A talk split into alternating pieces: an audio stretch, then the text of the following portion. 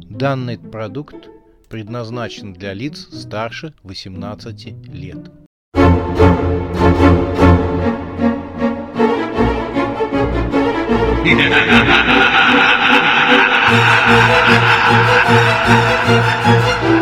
Пощекочи, нервишки.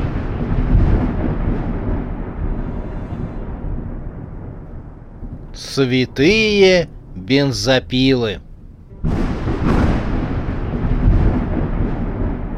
Свидание с чудовищем.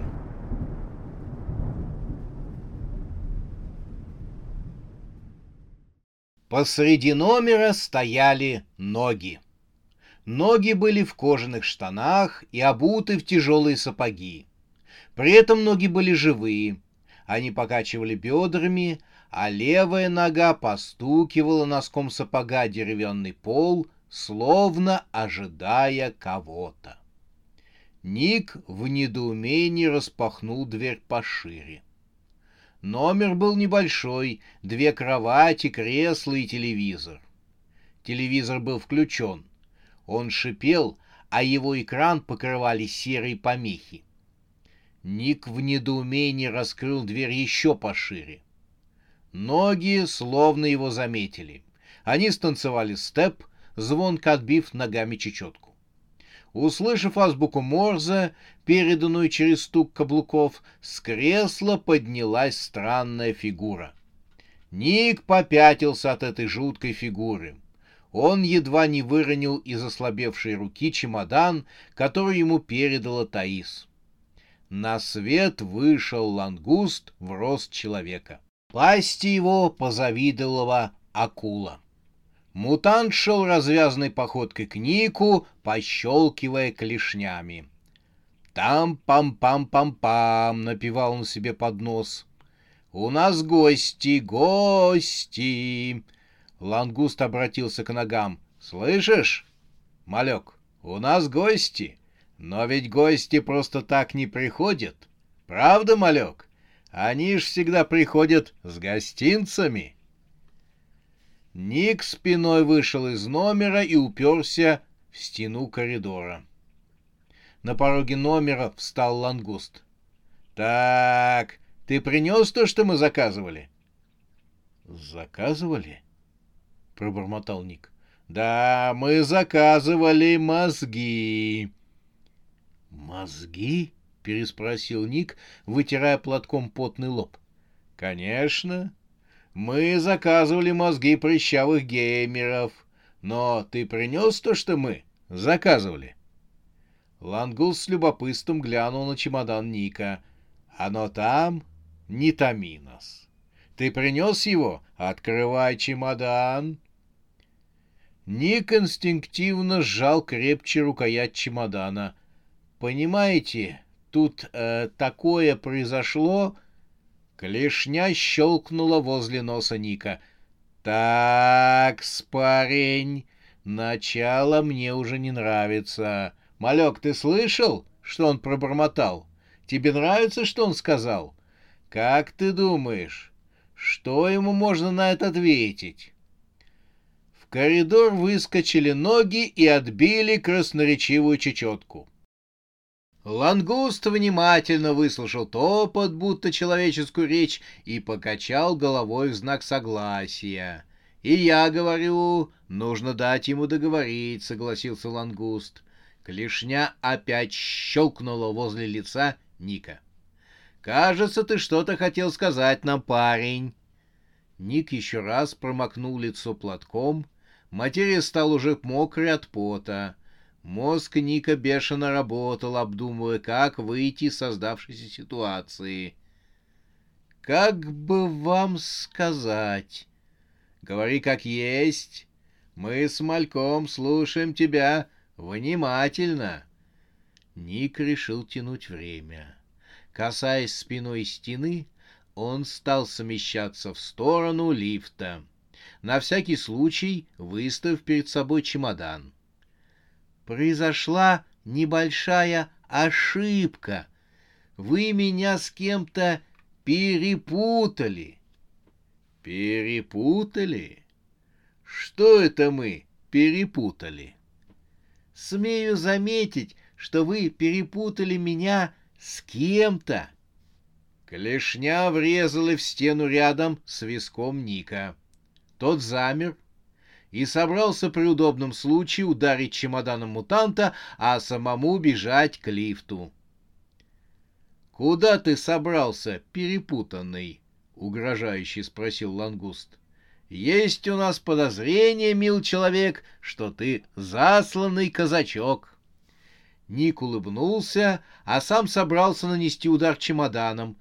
Но звук колокольчика оповестил, что лифт остановился на этаже, что привлекло внимание Лобстера и Ника. Двери лифта распахнулись, и в коридор ворвалась толпа клоунов. В их цветастых перчатках поблескивали кривые ятаганы и бензопилы. Толстый клоун с красным накладным носом ткнул в сторону лангуста и Ника, зажатый в руке хоккейной клюшкой с лезвием, и провозгласил «Алик, вот как ты проворачиваешь свои дела! договорился с нами о встрече, а теперь проворачиваешь сделку на стороне. Хочешь кинуть нас? Синдикат клоунов такого не прощает. Лобстер, которого клоун назвал Аликом, отозвался. «Бросьте ломать комедию, брат Пога. Это все ваши штучки. Подослали паренька, чтобы кинуть нас со сделкой. Старый трюк.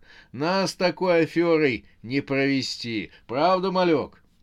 Малек, как и водится, ответил бешеной чечеткой, временами переходящий в нижний брейк. «Чего он говорит-то?» — поинтересовался клоун Пога. Алик многозначительно сказал, ругается, причем сильно, и я даже сказал бы вам, что он весьма нецензурно выражается.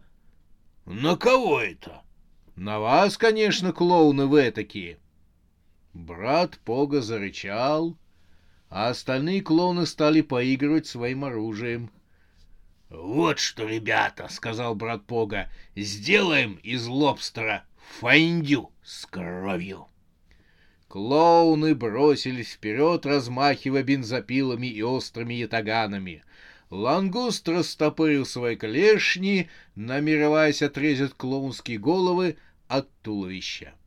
Однако битве не суждено было произойти, по всему отелю прокатился грохот. Все здание задрожало, будто собираясь развалиться на части. В коридоре обвалился потолок. Поднялась туча пыли.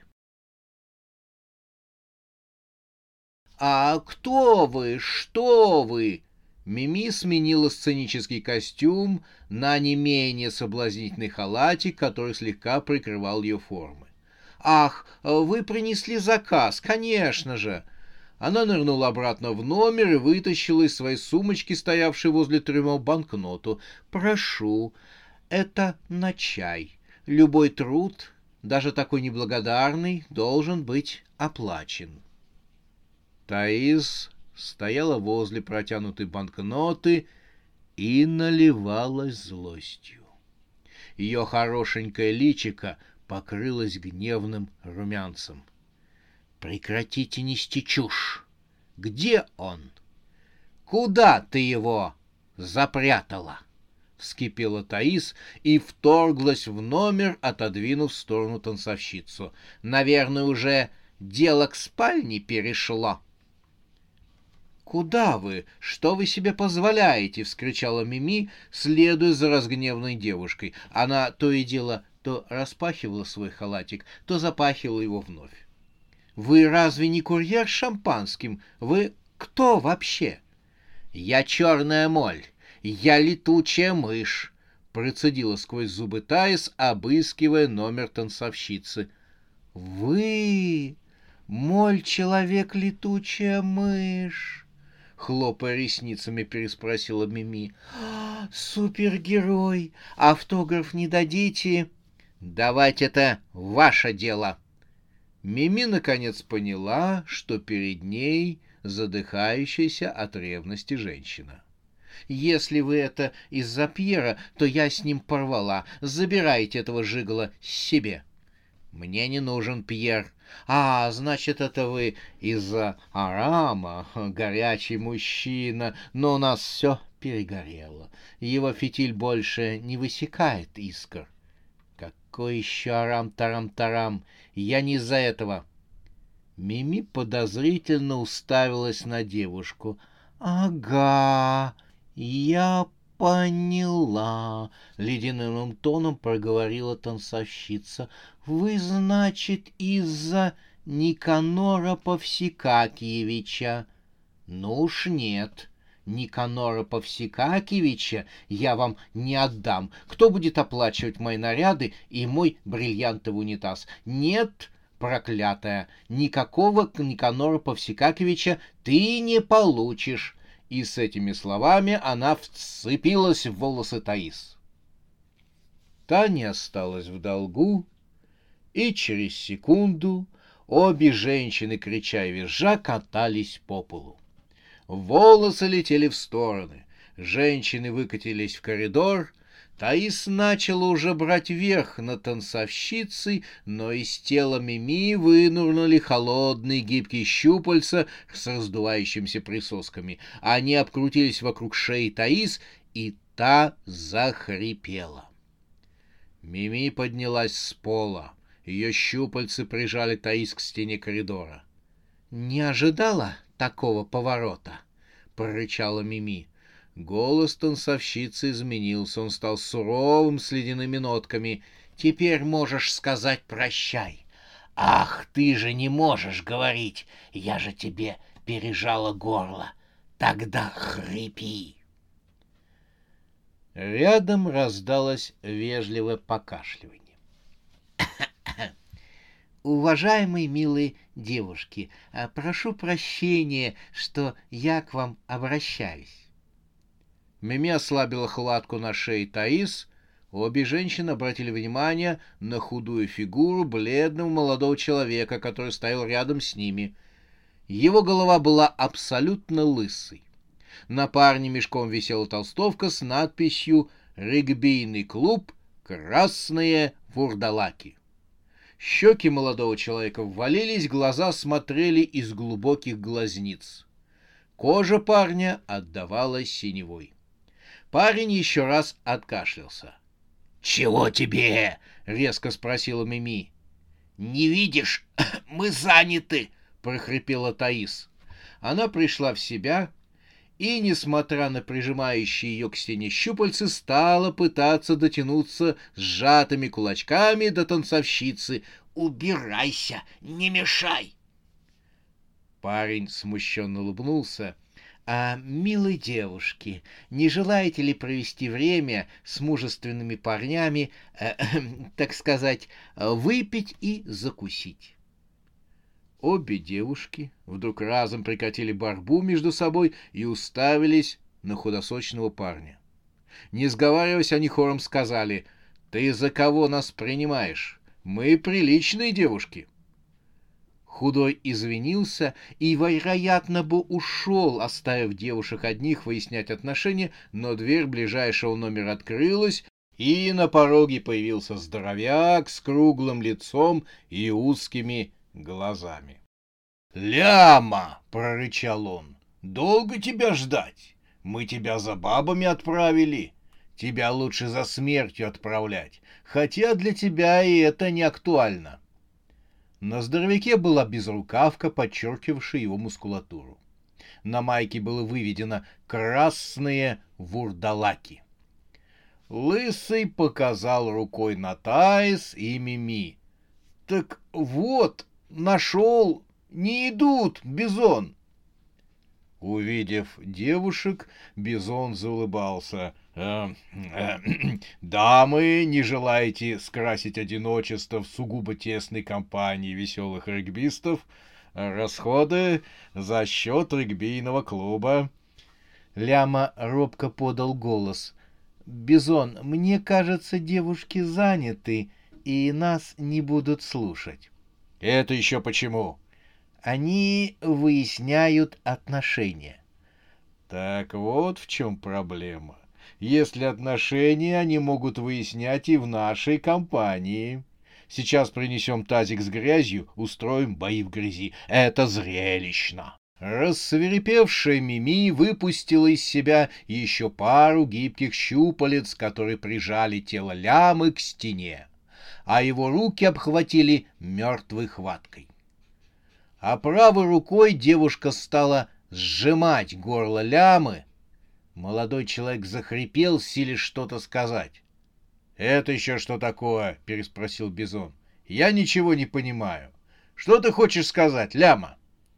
Ляма изо всех сил пытался высказаться, но рука танцовщицы все туже сжимала ему горло. «Ничего не понимаю», — еще раз сказал Бизон. «Ну-ка...» «Убери руку!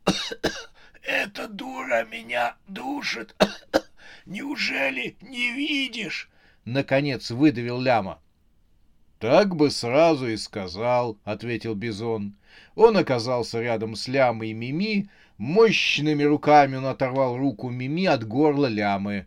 Только сделано это чересчур резко и сильно, так что случайно оторвал руку девушки от ее же кисти, по-прежнему сживавшей горло Ляме. «Так нормально?» — грубо спросил Бизон. Вечно с тобой какие-то неприятности. Ты даже после смерти умудряешься вникнуть в какую-то историю. Я тебя просил снять на вечер девок, а ты затеял бой с... Бизон критически осмотрел преобразившуюся танцовщицу. Та изрядно мутировала. Ее лицо вытянулось и стало похоже на морду ящерицы. От ее тела исходили трепыхающиеся гибкие, как у осьминога, щупальцы. Одной парой она по-прежнему держала Таис, а другой парой обвела руки лямы. Он по-прежнему задыхался под оторванной кистью Мими, что до сих пор сжимало ему горло. «Ого!» — протянул Бизон. «Я, конечно, понимаю, что женский макияж много чего скрывает, и смытая косметика может говорить о многих дефектах, но здесь...» Бизон резким движением сорвал кисть с горла лямы и обратился к Мими. «А ты себя в зеркало-то видела? Красавица, думаю, что тебе стоит поискать мужика где-нибудь в аквапарке. Там Посейдон, Тритон какой-нибудь. Хотя есть варианты. А после дальнего плавания матросы, говорят, даже на кильку лезут. Мой тебе совет. Хочешь попытаться кого-нибудь снять, так это в порту». Мими а вернее то, во что превратилась танцовщица, открыла зубастую пасть и разразилась длинной тирадой на неизвестном шипящем языке. Не нужно было обладать научной степенью по лингвистике, чтобы понять, что чудовище сильно ругается. Определив по интонации, что чудовище нецензурно выражается, Бизон заметил. «Извини, но я не люблю каракатиц». В это время в коридоре возник кролик с ящиком пива. Он был ростом с человека, а шерсть его была розового цвета. Правда, она была слегка испачкана в земле. «Эй, мужики, вы чего без меня начали?» — возмутился кролик, дергая ушами. «Я только за пивом отошел, а вы уже кого-то сняли. Наконец встретились дружной компанию, и на тебе, табачок-то врозь, оказывается». Бизон, не обращая внимания на ругающуюся рептилию, повернулся к кролику и спросил. — Крол, Батькович, ты земноводными интересуешься? Кролик поставил ящик с пивом на пол на линолеум с цветастым рисунком. Нам, мертвым кроликам, все равно. Я могу завязать отношения хоть с черепахой, заявил Крол Батькович. А что есть на примете кто? — Бизон обратился к ругающейся Мими. «Вишь, те мужика нашли. Радуйся!» Чудовище сорвалось на крик и, открыв рот, обдало зеленой пеной лицо бизона. Зеленая пена с шипением стала разъедать кожу на лице здоровяка. Но тот, казалось, не чувствовал боли, нисколько не беспокоился тем фактом, что кости черепа проступили сквозь прожженную плоть. «Сдается мне, ты хочешь нас обидеть», — угрожающе произнес Бизон. «Я не привык, чтобы мне в лицо плевали. Такого я не потерплю ни от мужчины, ни от женщины. Тайс, которая уже не делала попыток вырваться из цепких щупалец чудовища, не выдержала. «Что ты с ней возишься?» — заорала девушка. «Ты что, не видишь, что она всех убить хочет?» «Вот как интересно!» — произнес Крол Батькович. Он стоял рядом с Бизоном и с интересом посматривал на то, во что превратилась Мими. Мутные глаза чудовища забегали под веками. Ляма отдышался. «Бизон, мочи ее!» — крикнул он. «Она меня чуть не убила!» «Ляма, ты и так мертв. Тебе чего терять?» — ответил Бизон. Кожа его лица потихоньку слезла с его черепа, оголяя кости все больше и больше. Так знаешь, как обидно. Вот у Крола Батьковича спроси. Он мертвец со стажем. Вам, вампиров, разве понять такое? Розовый кролик утвердительно качнул голову злой. «Твоя правда», — согласился он. «Живые мертвецы постоянно подвергаются харасменту». «Че?» — не понял Бизон. «Ты с терминологией поосторожней, а то я человек простой. Могу и не понять. Не маши политкорректностью перед моим носом, а то воняет». «Обижают, значит?» «А-а-а!» Так бы сразу и сказал. Тут Мими надоело пререкаться, и она выпустила еще парочку щупалец и попробовала схватить ими бизона и розового кролика. Но розовый кролик выпутался легко из них, а бизон, едва коснулись щупальца его, разом преобразился. Его глаза вспыхнули красным светом. Из челюстей вылезли вампирские клыки. На лице стала отрастать кожа. Бизон оскалился, схватил Мими за щупальцы. Он смял холодную плоть мощными руками и накрутил их на правую руку. После чего потянул Мими в сторону с такой силой, что ноги танцовщицы оторвались от пола, и она, перелетев через Бизона, рухнула на пол. Лямы и Таис, которые были схвачены щупальцами, вслед за чудовищами сделали кульбит в воздухе над головой бизона и повалились сверху на тело Мими, дополнив эффект падения массы собственных тел. «Раз!» — сказал бизон. Он вновь потянул за щупальцы, опять заставил чудовище подняться в воздух и грохнуться полно уже по другую сторону от него. — Лямы и Тай с криками опять последовали за Мими. «Молодой человек!» — возмутилась Таис, когда опять грохнулась сверху на Мими. «Разрешите, наконец, мне выпутаться из этих щупалец, и затем можете выяснять отношения с этой прошмандовкой». «Бизон, она права», — согласился Ляма. «Хоть мое тело и мертво, но вестибулярный аппарат у меня слабенький». Бизон фыркнул. «А ты еще в регбиста заделался? Как ты мяч ловить-то будешь?» «Ну, я же выиграл прошлую игру». «Спасибо тебе за это, но нас впереди ждет нормальный регбийный матч, поэтому тренировать вестибулярный аппарат нужно», — заявил Бизон, пока Ляма и Таис высвобождались из холодных пут щупалец. «Как это мерзко и неприятно!» — воскликнул Таис, скидывая себя склизлые щупальца. Глядя на нее, и Крул Батькович поморщился. — Я что-то передумал, — признался он Безуну. — Что-то девица не в моем вкусе. Где ты раскопал-то? — Я раскопал. Это Ляма снял ее. — Согласен. Вот пусть он ее и берет. Ляма сбросил с себя последнее щупальце. — Перебьюсь, — сказал он. — Мне еще обратно в созвездие гонщик псов возвращаться к папе. — Хочу вернуться нормальным. Я здесь в отпуске. Тем временем Мими пришла в себя после полетов и оглушительных падений на пол. Она, шатаясь, поднялась. Ее щупальца, извивающиеся как змей, вновь поднялись вверх. Таис и Ляма предусмотрительно отступили за Бизона. — Тебе не надоело? — поинтересовался здоровяк вампир. — Иди отсюда, пока я добрый. У нас собрание регбийной команды, хотим спокойно посидеть.